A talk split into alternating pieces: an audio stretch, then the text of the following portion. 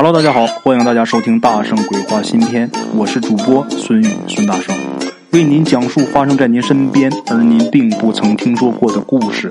每天晚上，《大圣鬼话》与您不见不散。各位听众，各位鬼友老铁们，大家好，我是孙大圣。咱们今天要说的第一个故事呢，是关于赶尸的故事。我相信啊，喜欢恐怖故事、灵异故事的好朋友，对这两个字都不会陌生。即使是不喜欢的，肯定也略有耳闻。呃，曾经我记得啊，中央电视台还报过这个事儿。中央电视台是中央十啊，是中央几啊？有一个栏目叫《走进科学》，有这么一档栏目，里边曾经报道过关于赶尸的这些事儿。当时都把我看乐了。哎呀，这些个科学家真能扯呀！当时我那么小，我都心里边都觉得啊，绝对不是这么简单的事儿。等长大了，到了湖南之后啊，跟一些老人聊天，才知道啊，这赶尸啊，这里边确有奥妙。咱们今天有一位鬼友，他投稿子，主要给大伙说说这个赶尸匠啊。那么说赶尸这种事儿在哪儿盛行呢？我相信大伙肯定也都知道，湘西呀，湘西赶尸嘛，对吧？这湘西啊，它既有誉满全球的这个张家界呀。也有这个神秘莫测的赶尸。早些年呢，你如果在湘西神秘的小村小店里边投宿的话，就很有可能看到这个死尸走路的这种场景。天亮之前啊，这些小店啊，摇摇晃晃的来这么一对尸体，这尸体啊都披着这个黑色的湿布，也叫这个尸衣呀。在这些个披着黑布湿衣的尸体前面。肯定有一个人手里边拿一个铜锣，这是活人。这个人就是咱们今天要讲的这个赶尸匠。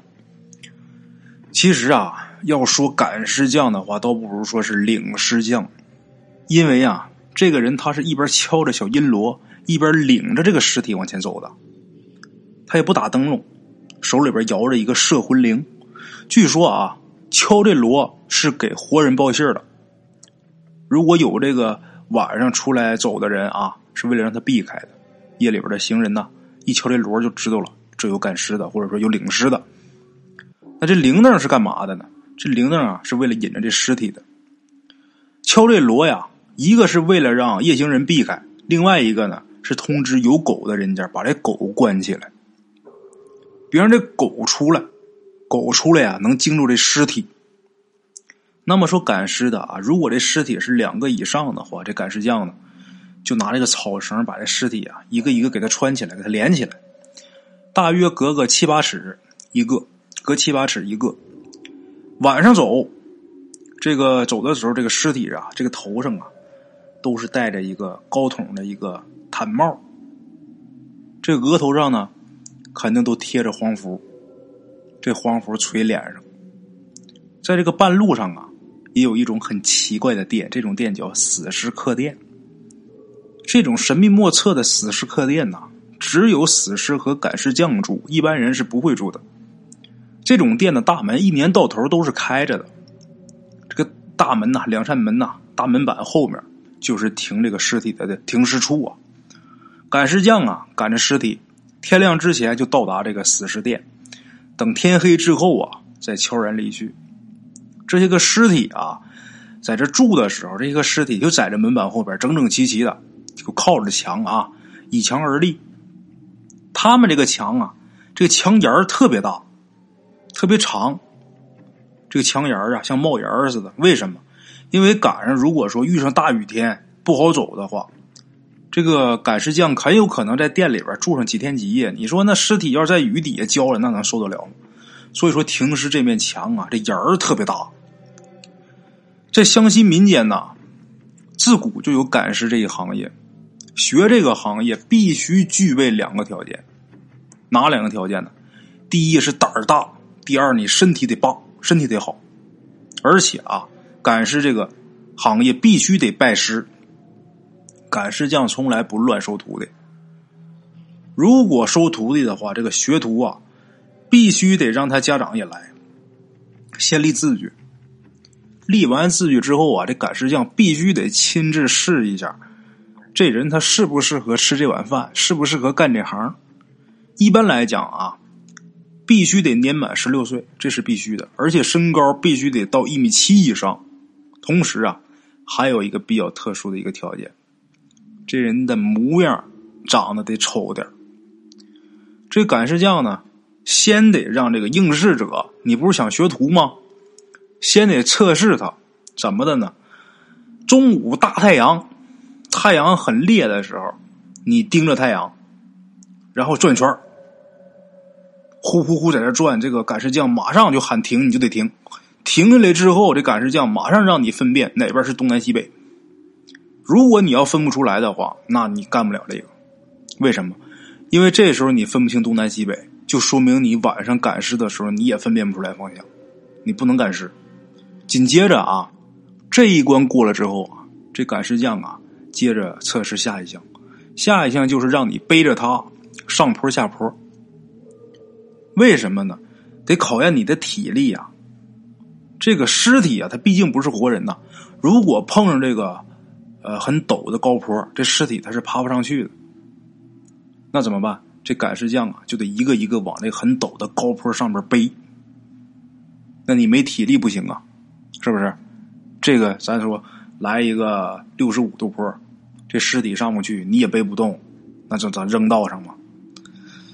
等这一项测试过了之后，最后还有一项，这一项就是你的胆儿。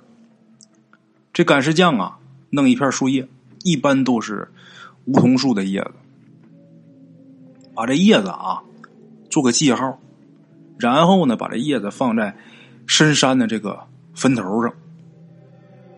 晚上半夜的时候，让你一个人去把这东西给我拿回来。你只有顺利通过这三关。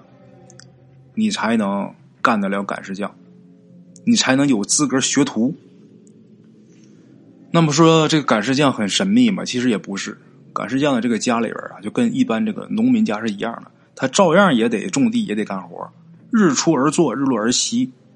只有就接到这赶尸业务的时候，他们才把自己啊打扮好，然后去赶尸。虽然赶尸，但是这赶尸匠很忌讳这个词儿。你不能说来了之后啊，到这师傅，我请您给我赶一趟尸啊，不能这么说。如果要请的话，都得说什么呢？师傅，请您去走一回脚。哎，如果赶尸匠答应了，他就会拿出一张特制的黄纸，这黄纸啊是一张表文，然后他让你把死人的这个名字啊、出生年月日啊、去世年月日啊，也就是阴八字跟阳八字报一遍，还有这个人的性别啊、姓名啊。都写到这张纸上，把这表打好了，然后赶尸匠啊画一张符，把这符贴在这个黄纸上，然后把这纸一卷，把这纸揣自己身上。这赶尸匠啊，穿着也比较特别，不管什么天啊，都穿一双黑草鞋，身上穿一身青布长衫，腰里边啊系一条黑色的腰带，头上还总戴着一顶青布帽。腰里边啊有那么一包，这包里边什么东西呢？朱砂、红墨、毛笔，还有符。哎，这师傅教徒弟的时候啊，先教第一件事就是画符。这个符啊，在这个半路上有很多用处，这必须得学会。画符学会之后呢，这师傅得教徒弟三十六功。这三十六功啊，你学会了才能去赶尸。这什么三十六功啊？咱简单的。说几个，第一，你必须得学会这个站立功，让这个死尸站着，他能站着才能走啊。第二件事就是行走功，行走功啊，就是让这个尸体啊自由行走。第三就是转弯功，也就是这尸体走路的时候能转弯。另外还有什么下坡功啊、过桥功啊、哑狗功啊等等等等。这个哑狗功啊。就可以使沿途的狗啊看着尸体不叫，因为这尸体怕狗叫。前面咱也说了，这狗一叫啊，容易惊住这个尸体。特别是有一些恶狗啊，如果看着这尸体啊，这尸体它没有反抗能力，这个恶狗跑过来，它咬这尸体。如果真把这尸体给咬的体无完肤的话，那回去没有办法交差呀。还有一种比较特殊的功——还魂功。这个尸体啊，会起立会行走还不行，人有三魂七魄，人一死啊，这三魂七魄离体，这时候赶尸匠得给招回来一个魂儿，让这魂儿啊附这死尸上，有了这个魂儿啊，这个死尸才能行走自如。你光会那些个功，没这魂也不好使啊。实际上，他这种还魂功啊，有这个行内人说。他们是用一种特殊的草药撒在这个尸体上，然后这个尸体啊就能招呼了一个魂。咱都知道，人分三魂七魄，这三魂七魄他招呼了一个魂，那平时倒是没什么用啊。一个魂那人就是死人，但是对这个赶尸匠来说，这可借了老力了，有了一个魂儿，借老劲了。嗯，咱们特别值得一提的是啊。这个神秘的赶尸行业啊，特别值得一提的是呢，他们这个行业只有在湘南湘西部分才行得通。为什么呢？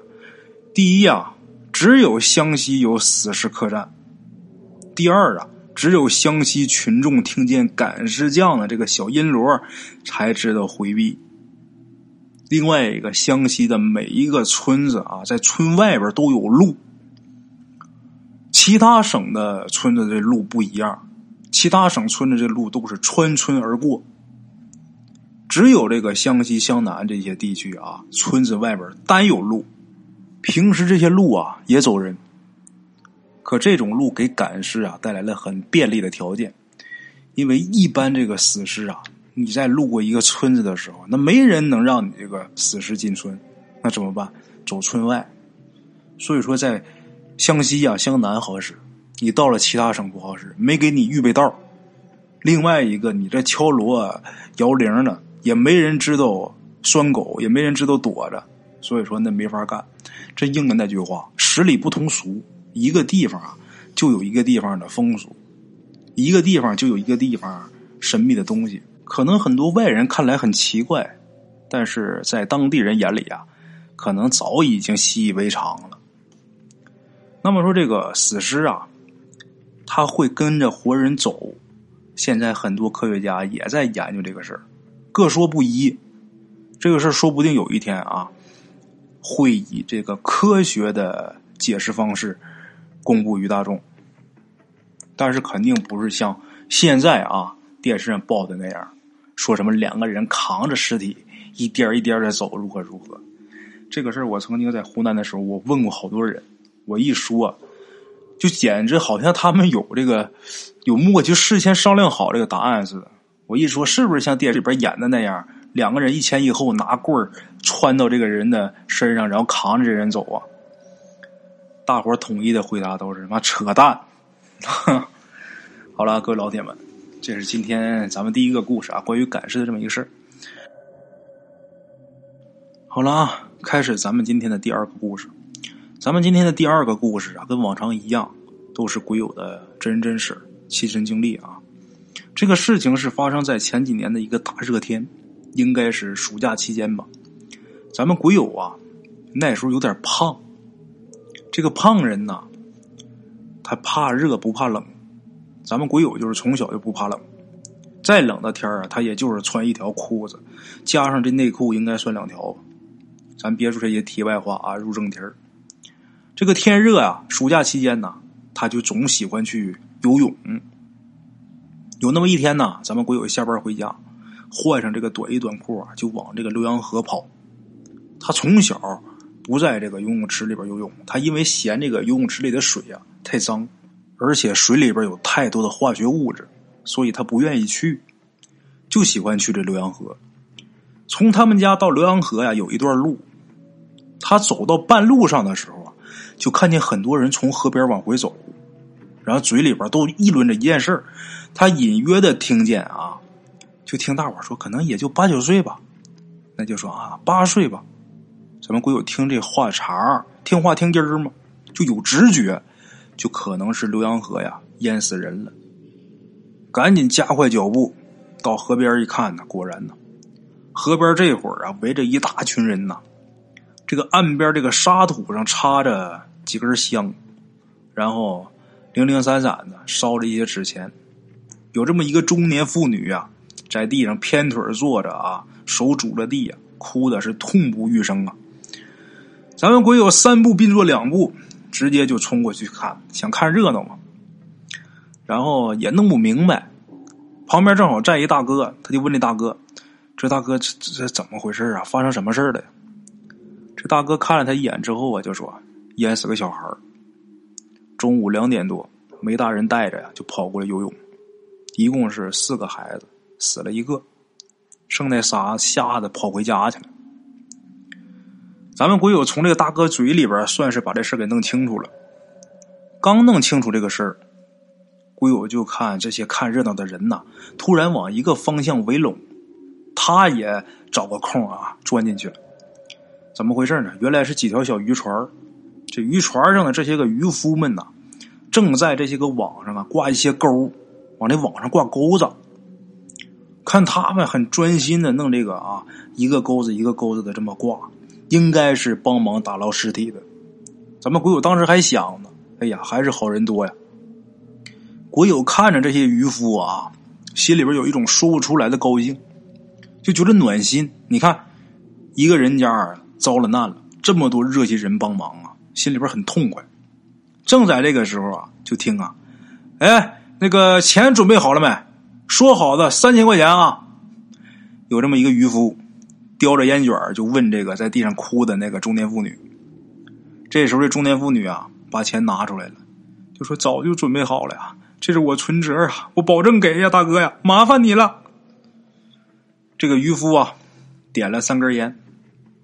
点完三根烟之后啊，把这个烟呐插在这个地上，嘴里边就喊呐：“和珅爷啊，我们也是帮人呐，您老人家莫怪。”说完之后就喊了一声：“开船！”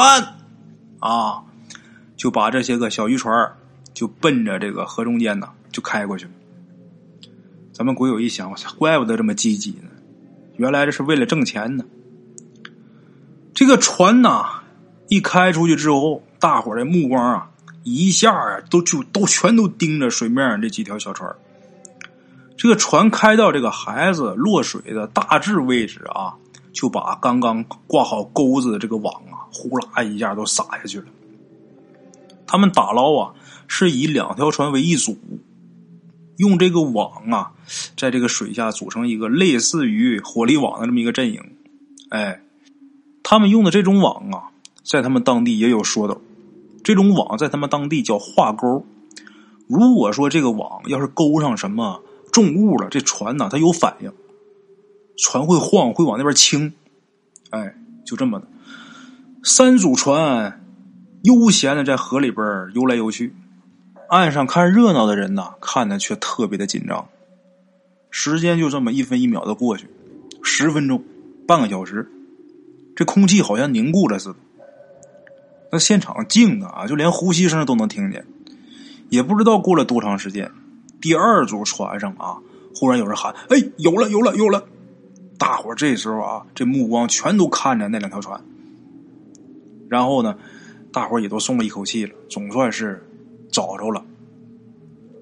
这个渔夫啊，慢慢把这网拉上来，拉到这个水面能看见的这个范围，然后又说了一句：“不是。”然后把这网啊又放下了，这些看热闹的又开始焦躁不安。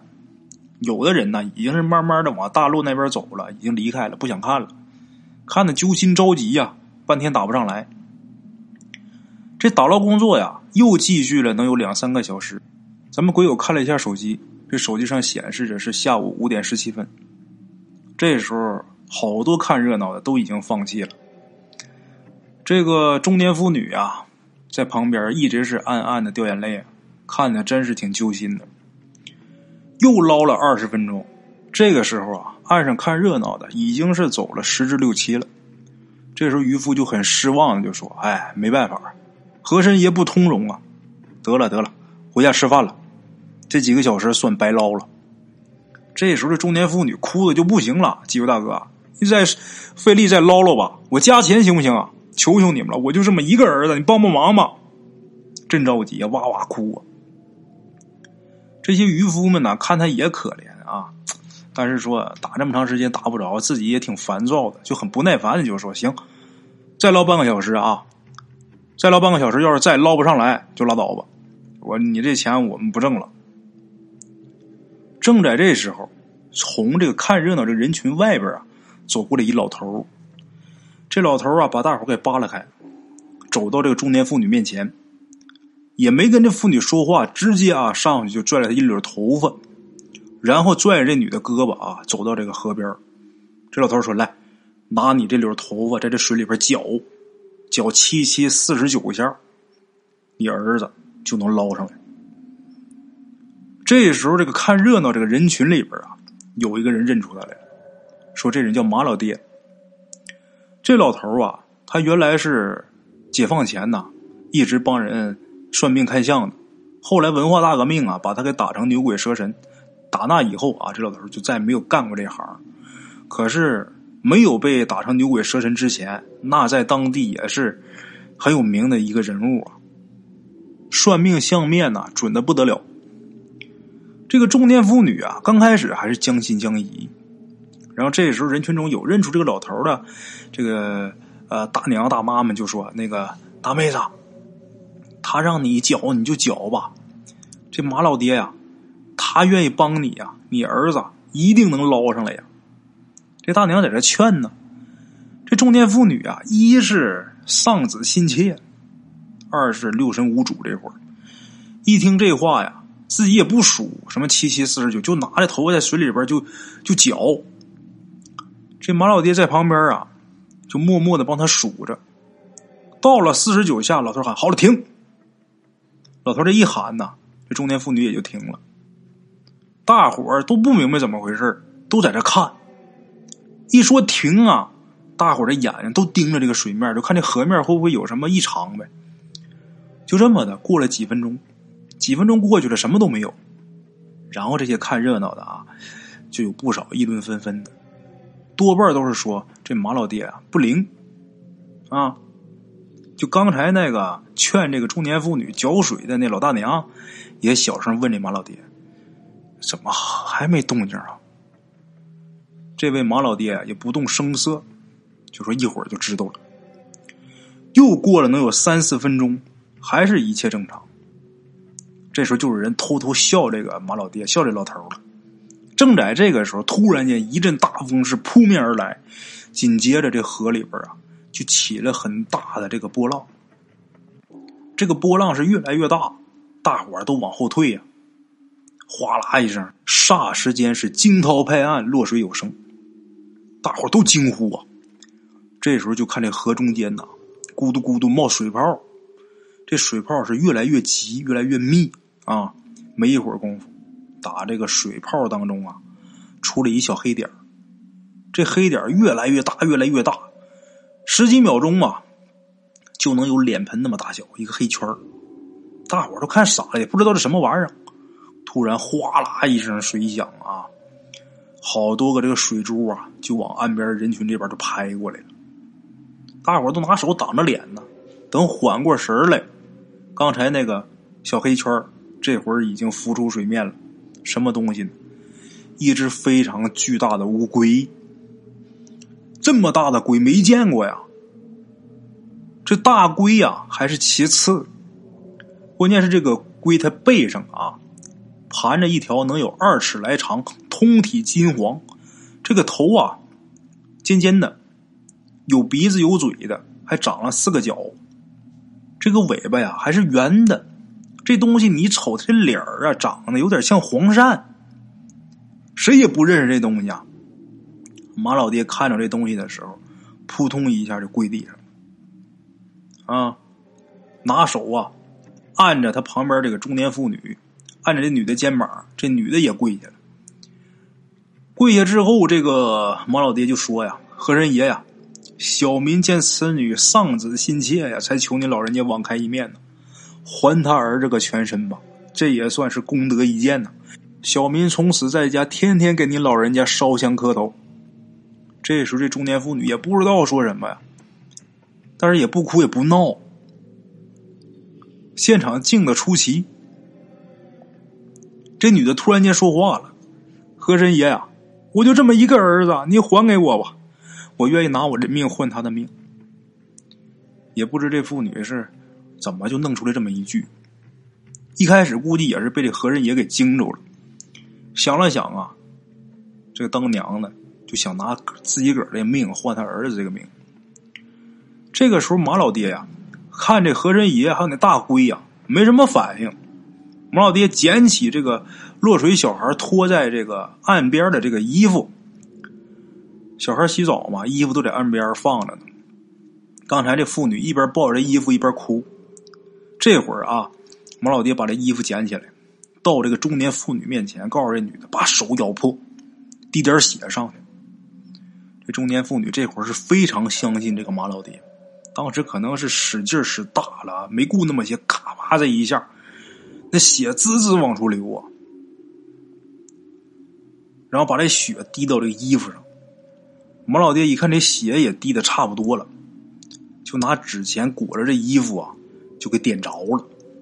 然后使劲往这河中间呐一甩，嘴里边就喊呐：“何人爷呀，就是此子！”大伙当时看见很惊讶的一幕，那衣服啊没烧完，但是落到这个水里边，这衣服居然没灭，这衣服就顺着水啊就往河中间飘，就奔着这个巨龟和何人爷那边飘，快要飘到那个大龟跟前这龟背上。这个金色的，类似于小鳝鱼的这么一个东西啊，吱溜一下就钻到水里边去了。没一会儿功夫啊，这玩意儿又爬到这个龟背上，而且盘起来了。马老爹这时候盯着这个小东西盯着他这一举一动。没过多长时间，这个金色的这个小扇呢，一下又钻到这个水里边。到水里边之后，这回啊。以这个头为中心，在这个水里边就画圈没一会儿啊，转了多少圈，这速度是越来越快。这河中间呢，就出了一个漩涡。然后这个东西啊，就好像是浑身发冷似的啊，一顿剧烈的抖动。紧接着那个巨龟啊，轰的一声啊，就沉到水底，就看不着了。这个金黄色的这个像小鳝鱼这东西也看不着了。大伙儿这时候都傻了，大伙儿正在这啧啧称奇的时候，这个渔船远处忽然间出现了一个漩涡，这可不是刚才那鱼转的那个地方，这是另一个地方，忽然出现一个漩涡。这时候马老爹赶紧喊啊：“快，几位鱼大哥，赶紧去那漩涡那儿去捞去！”这个漩涡离小孩当时落水那地方已经很远了，按说这个尸体不应该在那儿。刚才那几个渔夫也都看傻了，这会儿听马老爹这一喊呢，才回过魂哎哎哎，划着这个渔船啊，奔这漩涡就过去了。也就是一杯茶的功夫，这几个渔夫啊都喊：“有了，有了，有了！真有了，真有了！这是个孩子，是个孩子！”大伙这才都松口气儿。这个渔船呐，这个渔船用网挂着这个小孩的尸体，慢慢往这个岸边来。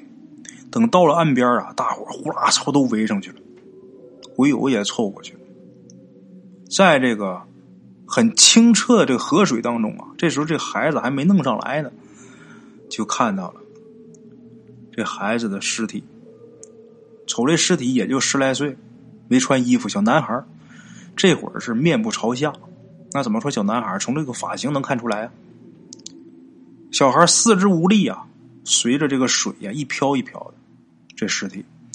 这时候有一个渔夫啊，就跳下去了，一把就把这孩子给抱起来了。一抱这孩子往岸上一走，大伙全都给闪开一条道啊！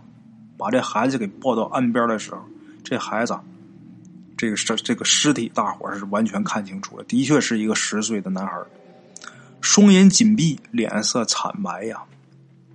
这时候旁边就有人说呀：“不对呀。”这孩子怎么不像淹死的呀？如果这孩子是淹死的话，那嘴唇肯定是紫黑色呀。这人说：“我见过不少淹死的人呐，无一例外啊，嘴唇全都是紫黑色。”这时候旁边有经验的人就说：“呀，这孩子不是淹死，这孩子是被水给呛死的。如果被淹死的，那嘴是紫紫黑色的。”这会儿这孩子往嘴里边啊，顺着嘴角往出流这个血水，这是肺给呛炸了才会这样。甭管怎么说，这人是捞上来了。现场有打幺二零的，有打幺幺零的，还有打火葬场电话的。没一会儿啊，这些人都来了，法医也过来了，确实证实啊，这个孩子是因为这个肺啊被呛坏了，被呛死的。这个小孩尸体怎么处理啊？咱们暂且不提。这个事儿呢，算是结束了，孩子也捞上来了。这位马老爹确实有本事，把这孩子尸体给弄上来，还他母亲一具全尸。但是悲剧最后还是发生了，这位丧子的母亲呢，在这孩子头七过后啊，还是选择投河了，就是这个孩子被淹死的那个位置。估计是这个当娘的思子心切吧。好了啊，各位老铁们，咱们今天故事就到这儿啊！感谢各位好朋友们点赞、转发、评论、打赏。今天到这儿，明天同一时间，大圣鬼话不见不散啊！路边的茶楼，人影错落。用声音细说神鬼妖狐，用音频启迪人生。欢迎收听《大圣鬼话》。Hello，大家好，我是主播呀。跟着吃完了饭，然后就回到自己的课是啥啊。回到课室有喜马拉雅、百度搜索“大圣鬼话”，跟孙宇、孙大圣一起探索另一个世界。那天山女子独守枯城，也只是感谢鬼友们，感谢鬼友们，感谢鬼友们一路陪伴。大圣鬼话，见字如面。欲知后事如何，且听我下回分说。